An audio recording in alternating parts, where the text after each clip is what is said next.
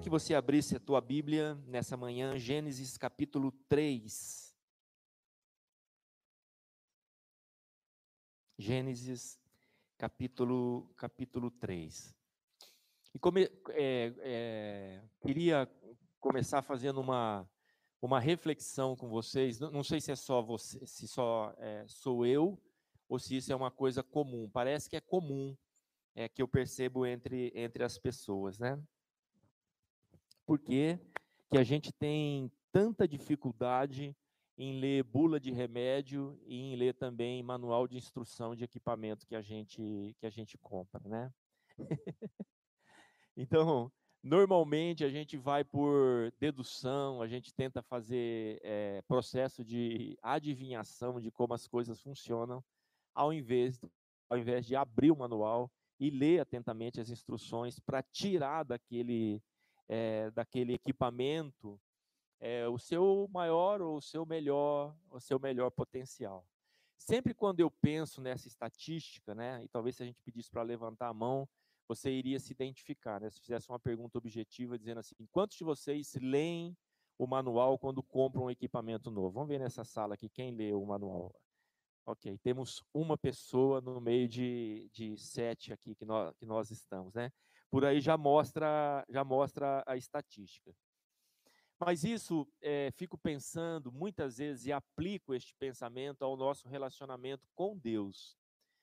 É, é, uma, é uma coisa que eu me perguntei no começo da minha jornada com Deus. Se Deus existe, se eu creio em Deus, por que, que eu me relaciono com Ele, às vezes, de uma forma é, tão superficial, tão distante e, às vezes, até, é, muitas vezes, indiferente?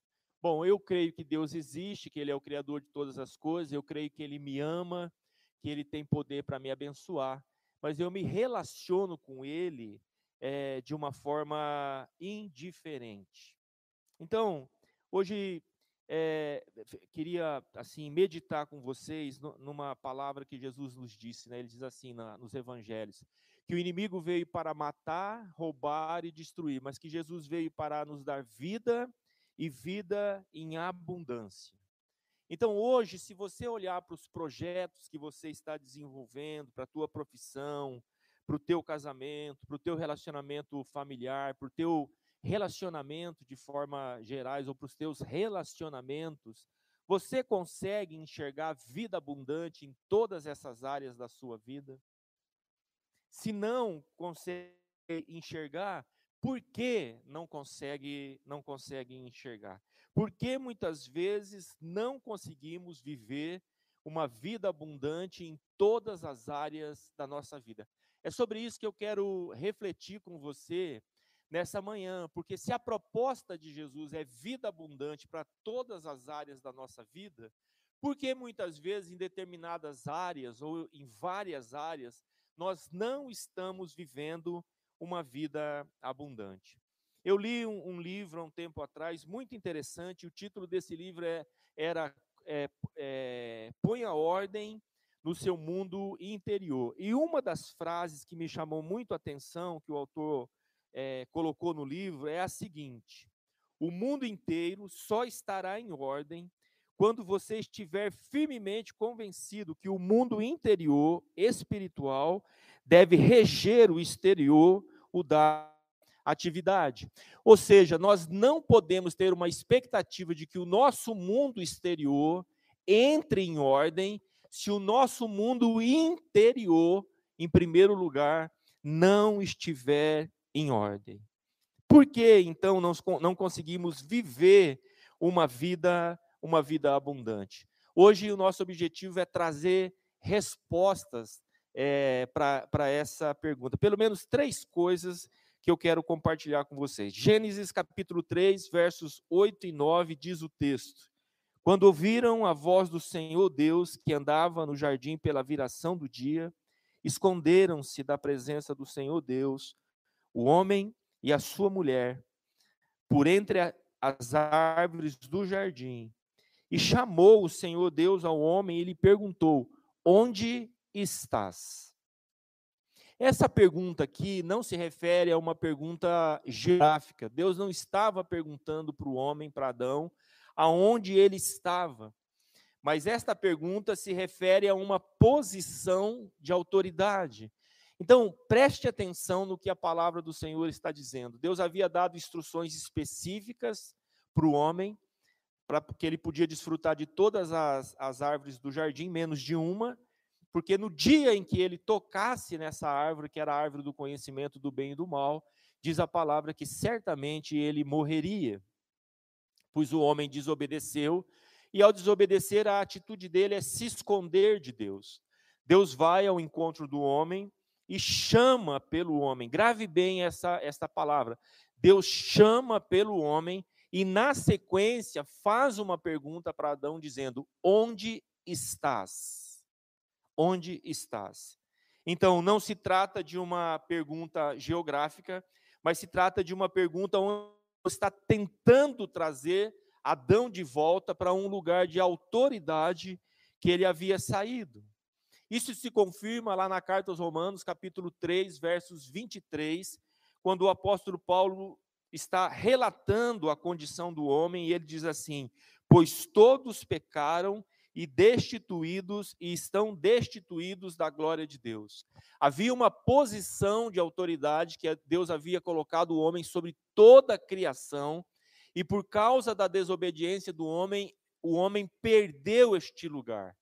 Paulo agora está apresentando Jesus Cristo à igreja em Roma, e ele traz este fato dizendo: "Pois todos pecaram e foram destituídos da glória de Deus, perderam este lugar da presença da presença de Deus. Amém. Note uma coisa, logo após a, a queda, a primeira coisa que Deus faz é chamar o homem. Então, muitas vezes a gente ouve a seguinte pergunta, né, pastor, qual é o meu chamado? O primeiro chamado do homem é responder ao chamado de Deus, de volta, saindo daquela condição de pecado e vindo até Deus através através de Jesus Cristo. Após o chamado, Deus situa o homem sobre o seu posicionamento espiritual, perguntando a Adão: onde você está? E aqui nós temos uma chave. O homem havia caído por causa da desobediência, e por isso ele foi deslocado da sua posição de autoridade. Para viver uma vida abundante, o homem precisa ser reposicionado em Deus. Grave isso, para que nós possamos desfrutar de uma vida abundante em todas as áreas da nossa vida. Nós precisamos ser reposicionados em Deus.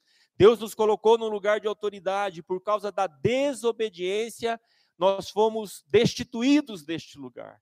Em Cristo Jesus, nós podemos ser reposicionados em Deus.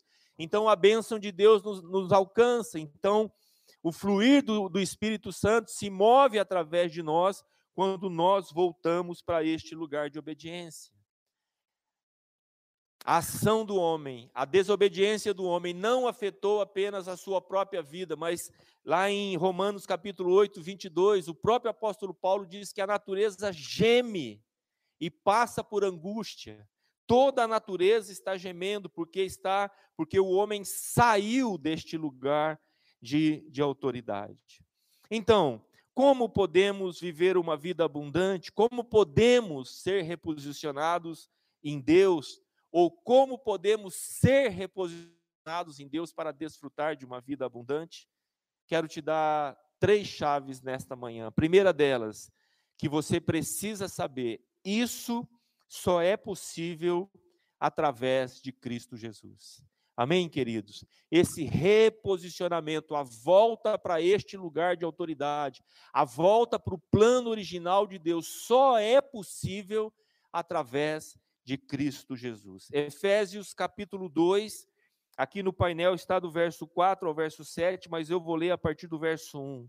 Diz assim: Ele vos deu vida, estando vós mortos nos vossos delitos e pecados, nos quais andastes outrora, segundo o curso deste mundo, segundo o príncipe da potestade do ar, do espírito, que agora atua, atua nos filhos da desobediência, entre os quais também todos nós andamos, andávamos outrora, segundo as inclinações da nossa carne, fazendo a vontade da carne e dos pensamentos. E éramos, por natureza, filhos da ira, como também os demais. Mas Deus, sendo rico em misericórdia, por causa do grande amor com que nos amou, e estando nós mortos em nossos delitos, nos deu a vida juntamente com Cristo. Pela graça sois salvos. E juntamente com Ele nos ressuscitou e nos fez assentar nos lugares celestiais em Cristo Jesus, para mostrar nos séculos vindouros a, a suprema riqueza da Sua graça, em bondade para conosco, em Cristo Jesus.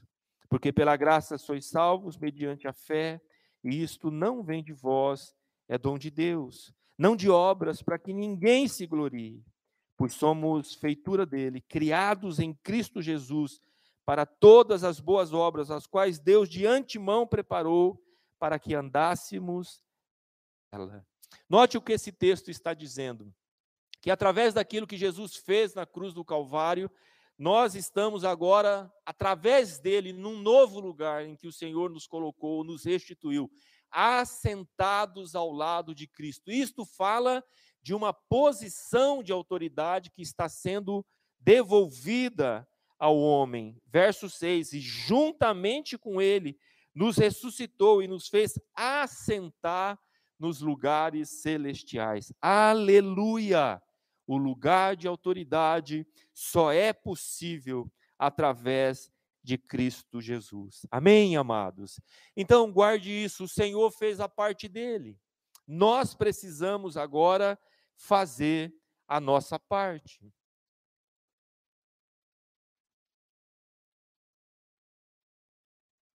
O Senhor fez a parte dele, nós precisamos fazer a nossa parte. Como ser reposicionado em Deus e assim desfrutar de uma vida abundante em todas as áreas da nossa vida? Segundo ponto, ouvindo a sua voz e obedecendo. Lucas capítulo 6, versos 47 a 48. Todo aquele que vem a mim e ouve as minhas palavras e as pratica, eu vos mostrarei a quem é semelhante. É semelhante a um homem que, edificando uma casa, cavou, abriu profunda vala e, trançou, e lançou o alicerce sobre a rocha. E vindo a enchente, arrojou-se o rio contra aquela casa e não a pôde abalar, por ter sido bem construída. O segundo princípio, então, precisamos ouvir e obedecer, não apenas ouvir, mas ouvir e obedecer. Aqui tem algo interessante, se a gente voltar à primeira menção do chamado e, e de dar ouvidos, porque diante da desobediência do homem, a primeira coisa que Deus faz, ele vai ao encontro do homem e ele chama o homem. E Adão ouve a sua voz. Mas a atitude de Adão não é uma atitude de obediência. Adão, ao invés de reconhecer, de confessar, de se quebrantar, Adão toma uma postura de se justificar. E aqui tem algo interessante. Somos reposicionados em Deus quando paramos de usar justificativas para o nosso pecado e aceitamos a justificação que o Senhor mesmo proveu. Eu creio que o que mais Deus queria ouvir, ou melhor, o que Deus não queria ouvir, foi exatamente a fala que Adão fez.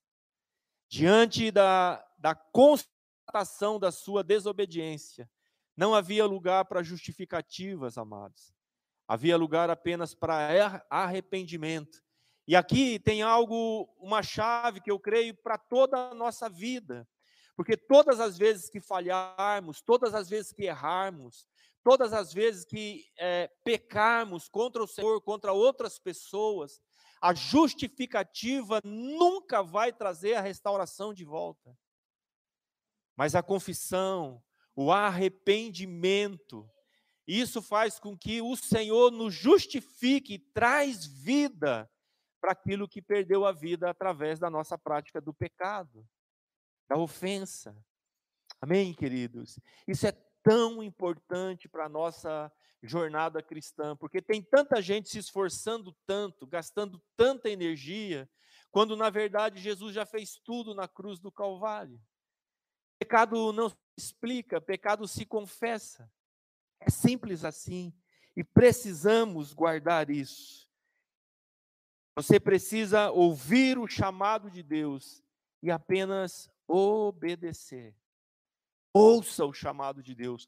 Ouça. Olha, tantas vezes nós lemos no, no Novo Testamento essa expressão: quem tem ouvidos para ouvir, ouça. E a sequência é: obedeça aquilo que o Espírito está falando. Qual é a realidade do mundo que nós estamos vivendo? Não é diferente daquela que o apóstolo Paulo viveu.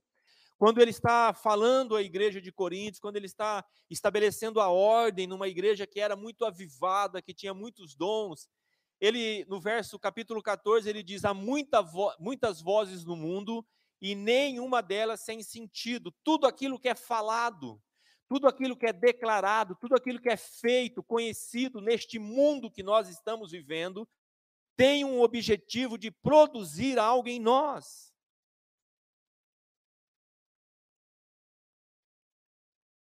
Isso é muito importante.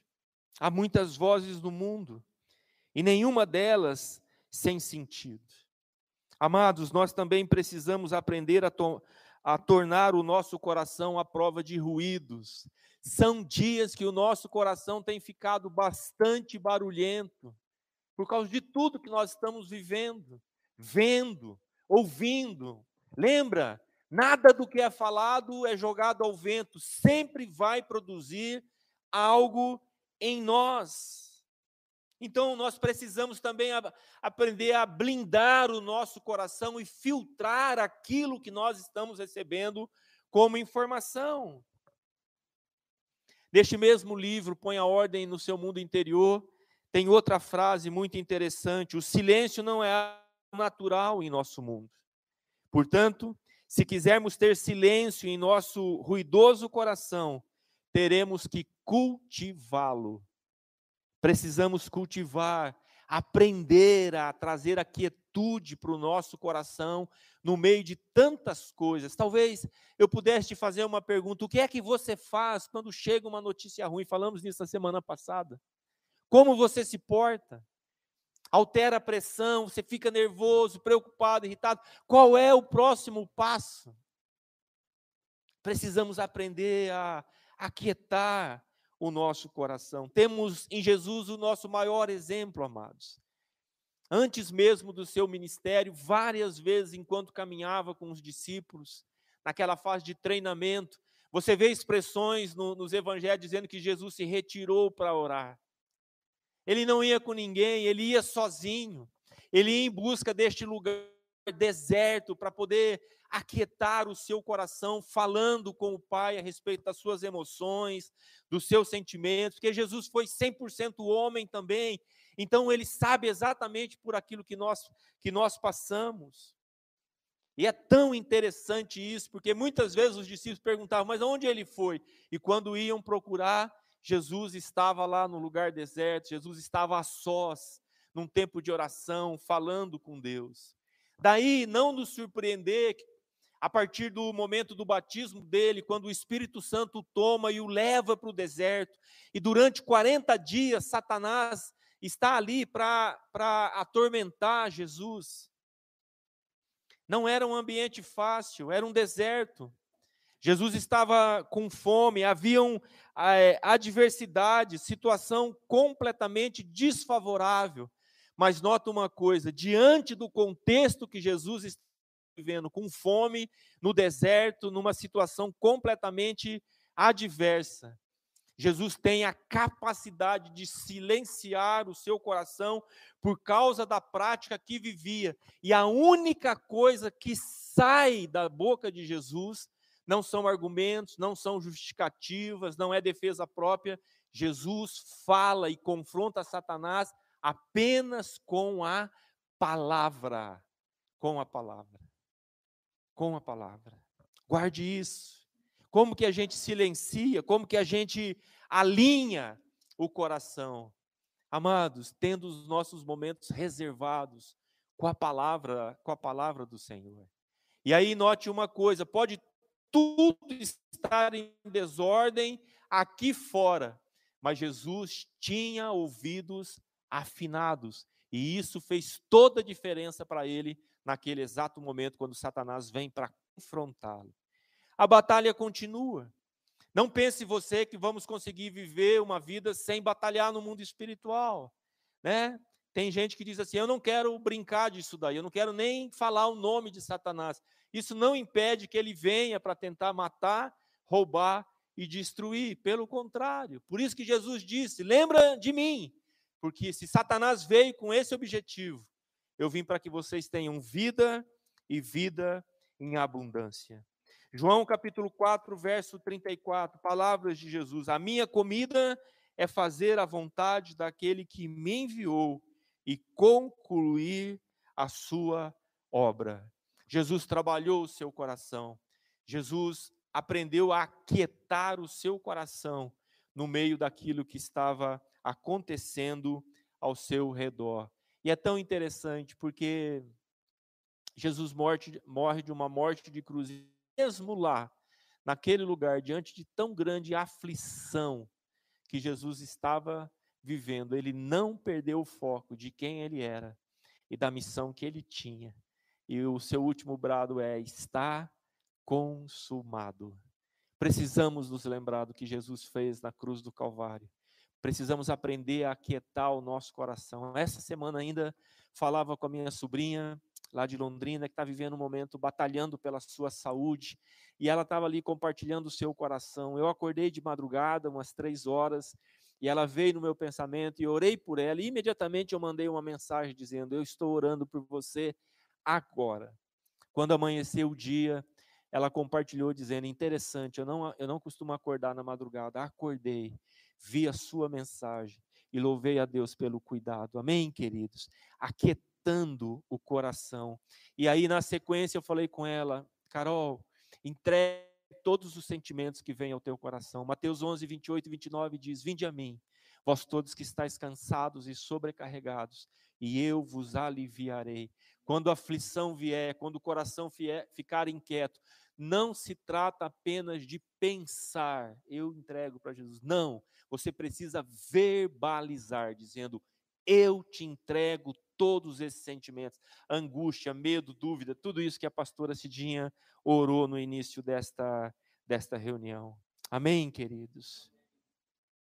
Como ser reposicionado em Deus e desfrutar de uma vida abundante? Primeiro, reconhecendo que isso só é possível através de Jesus Cristo. Segundo, ouvindo o seu chamado e obedecendo. E terceiro e último ponto, descobrindo o nosso lugar no corpo de Cristo. Amém? Olha que coisa interessante. Se você vem à igreja apenas para desfrutar da igreja, você precisa se arrepender profundamente, porque por trás desta atitude está o pecado de idolatria. Sabia disso? Todo idólatra, amados, busca respostas para o seu próprio benefício, só isso. Nunca é pensando em alguém.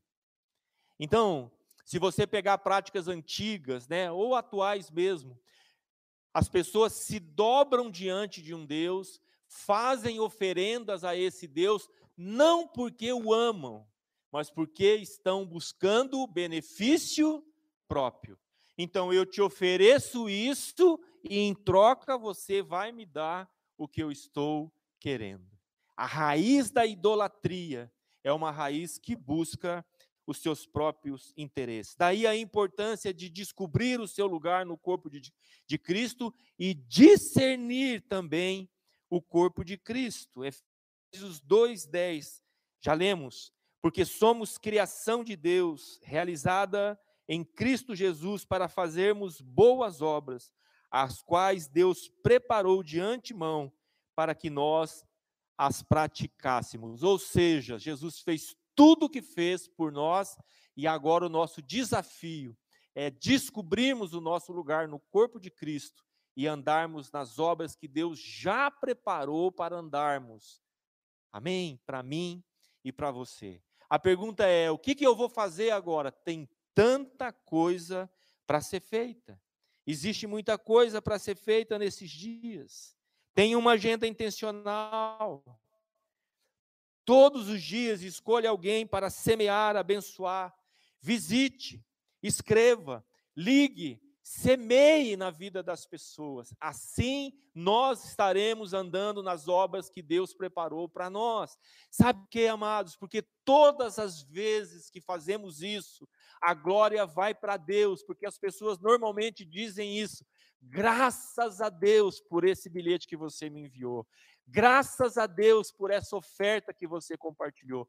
Graças a Deus por esta provisão de alimento que chegou em minha casa. Oh, amados, tem tanta coisa para ser feita. Amém? Tem tanta coisa para ser feita. Note uma coisa interessante: no processo de descobrirmos o nosso lugar no corpo de Cristo, a estratégia do inimigo sempre vai ser isolar você. Sempre vai ser tentar nos isolar. Essa é a estratégia do inimigo. Isola você e depois te ataca para te destruir, como já dissemos, para matar, para roubar e para destruir. Olha, o profeta Elias foi um dos maiores profetas do Antigo Testamento, juntamente com Moisés, amados. Mas ele, depois de ter enfrentado uma grande batalha, destruído 450 profetas de, de Baal, diz que ele temeu a rainha Jezabel e fugiu. Né? 1 Reis, capítulo 19, verso 18. Ele se isola, ele vai para uma caverna. Vou ler o 9 antes para você entender que é muito interessante, porque é o mesmo chamado de Deus, né? Diz lá no verso 9, 1 Reis 19, 9, diz assim: Ali entrou, falando de Elias, numa caverna e passou a noite. E a palavra do Senhor veio a ele: O que você está fazendo aqui, Elias? De novo, não se trata de uma posição geográfica. Será que Deus não sabia onde ele estava? Deus sabia. Deus estava falando de uma posição que, por alguns momentos, Elias havia abandonado. E Deus está chamando Elias de volta. E olha só o que está no coração de Elias, porque lá no verso 18, o coração de Elias é, é revelado. Ele diz assim, né? No entanto, Aliás, é resposta de Deus, porque Elias, no contexto, começa a dizer que ficou sozinho, que não restou ninguém. Olha o que Satanás está tentando fazer. Depois de uma grande vitória, ele está tentando isolar Elias nos seus próprios pensamentos. E Deus vem respondendo no verso 18: No entanto, fiz sobrar sete mil em Israel, todos aqueles cujos joelhos não se inclinaram diante de Baal, e todos aqueles cujas bocas não o beijaram. Em outras palavras, é o seguinte: Elias, quem te falou que você está sozinho? Eu guardei sete mil que não se dobraram diante diante de Baal. Aleluia! Aleluia! A estratégia do inimigo é nos isolar. A virtude e a plenitude a vida abundante, ela se manifesta em nós através da sua inserção com entendimento no corpo de Cristo. Daí a importância de nós entendermos a importância do nós. É uma coisa interessante, quer ver? Você está passando por uma batalha é, pessoal, enquanto você está lutando sozinho nesta batalha, a única ótica que você tem é a sua mesma, era o que Elias tinha. Mas quando você aprende a desfrutar do corpo de Cristo e procura alguém maduro para compartilhar o seu coração, dizendo assim: Eu estou passando por essa luta agora na minha mente, no meu coração. Rapaz, que batalha que eu estou enfrentando. Quando você compartilhou, a sua visão é ampliada. Novas perspectivas de Deus são colocadas sobre as nossas vidas. E dessa forma, nós somos abençoados. Quando os discípulos pedem para Jesus, Senhor, ensina-nos a orar, Jesus ensina a oração do Pai Nosso, e é muito interessante, porque ele diz assim: vocês vão orar desse jeito, Pai Nosso. Não é Pai meu, não é individual, é Pai Nosso. Jesus está ressaltando a importância do corpo de Cristo. quando ele está falando sobre este lugar de autoridade que agora está sendo restituída à igreja através dele, Jesus diz assim: onde houverem dois ou três reunidos em meu nome. Não é onde você estiver, é onde estiverem dois ou três. O que Jesus está falando aqui? Que esta posição de autoridade agora ela se dá através do corpo de Cristo e que a vida abundante se manifesta em nós através do corpo de Cristo. Não é verdade o discurso que diz que você não precisa da igreja. Você precisa da igreja, porque se você rejeita o corpo, você rejeita o cabeça também. O corpo de Cristo é a igreja sobre a face da terra. Daí a importância de você estar inserido no corpo de Cristo. Amém, meus amados? Aleluia. Glória a Deus. Então, para encerrar, quero dar alguns exemplos de pessoas que foram reposicionadas em Deus e desfrutaram de uma vida abundante. O primeiro deles é o apóstolo Paulo. Atos capítulo 9 nos relata o encontro de Paulo com o Senhor Jesus Cristo. Note uma coisa que se você olhar para a vida de Paulo antes, ele mesmo apresenta no seu currículo, né? É, fariseu, zeloso, é, estudioso, compreendia de tudo aquilo que ele estava falando. Havia até boas, boas intenções, mas Paulo não estava desfrutando de uma vida abundante, ou seja, não conhecia a vontade de Jesus plena para a sua vida. E lá a caminho de Damasco, quando ele está com cartas, na verdade, para perseguir as, as igrejas e os cristãos, ele tem um encontro com o Senhor, versos 5 e 6. Diz o texto: Saulo perguntou: Quem és tu, Senhor? Ele respondeu: Eu sou Jesus, a quem você persegue. Levanta-te, entra na cidade, alguém lhe dirá o que você deve fazer. Olha o princípio de novo aqui. Paulo ouve a voz e obedece ouvir e obedecer. Você ouve o chamado e obedece o chamado. Paulo poderia questionar, duvidar. Paulo poderia se firmar nos seus conhecimentos. Paulo poderia relativizar, mas não é o que o apóstolo Paulo faz. E aí nós vemos uma grande transformação. O perseguidor da igreja se torna o maior autor do Novo do Novo Testamento. Aleluia o que Deus é capaz de fazer através de um homem reposicionado. O outro exemplo que nós temos é a vida de Jó, um homem que servia a Deus. O próprio Deus testemunha a respeito de Jó diante de Satanás. Uma autorização específica é dada para que Jó, o diabo tirasse tudo de Jó, menos a sua vida. Olha, me identifico com Jó, difícil passar por tudo que ele passou e não ficar com questionamentos no coração. Mas Jó também tinha entendimento e ele não vai se queixar com qualquer um, ele vai falar com Deus. E ele listou um monte de perguntas para Deus. Sabe o que Deus faz? Deus reposiciona Jó, começando a fazer também para Jó várias perguntas. Jó 38, versos 2 e 3. Quem é esse? Deus falando para Jó que obscurece o meu conselho com palavras sem conhecimento. Prepare-se como simples homem, vou fazer-lhe perguntas e você me responderá. Então Deus começa a fazer uma sabatina com Jó, perguntando várias coisas às quais Jó não tem resposta. O que acontece é o seguinte: quando Jó ouve o Senhor, os seus argumentos, o coração de Jó, a vida de Jó é reposicionada. E quando Jó é reposicionado para este lugar, a bênção alcança a vida de Jó de forma dobrada, multiplicada em nome de Jesus. Em outras palavras, Jó desfruta de uma vida abundante em Deus. E um último exemplo quando você lê lá Hebreus capítulo 11, que fala da galeria da fé. Todos aqueles heróis da fé que são apresentados, homens e mulheres, são vários. Eles são introduzidos na palavra dizendo assim: pela fé. Em outras palavras, reposicionado Noé, reposicionado Abel, reposicionado Fulano, reposicionado Abraão, Sara, e assim a lista vai se completando. Por que venceram?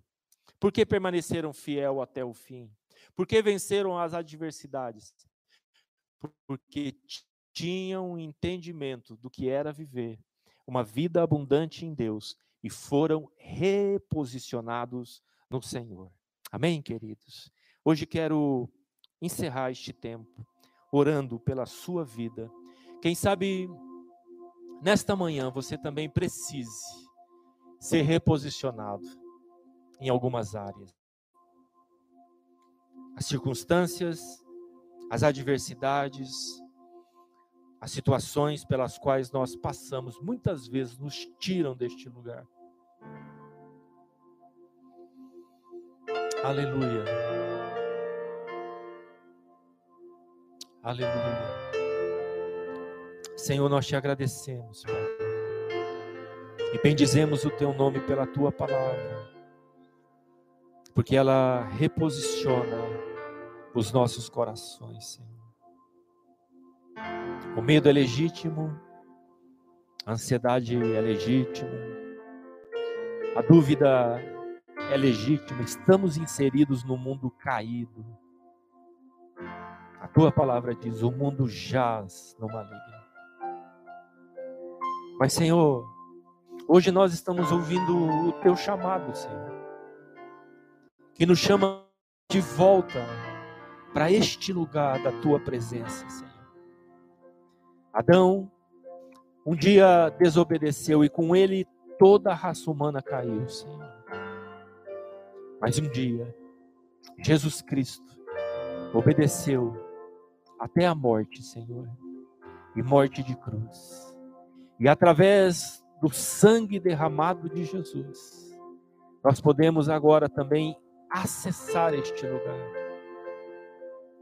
Podemos também nos assentar como diz a tua palavra em Efésios, à direita de Cristo Jesus, ou juntamente com Cristo Jesus, e desfrutar deste lugar de bênção, de cuidado e de vida abundante. Senhor, que esta semana nós possamos ter uma, uma agenda intencional para vivermos tudo do corpo de Cristo sobre a face da terra.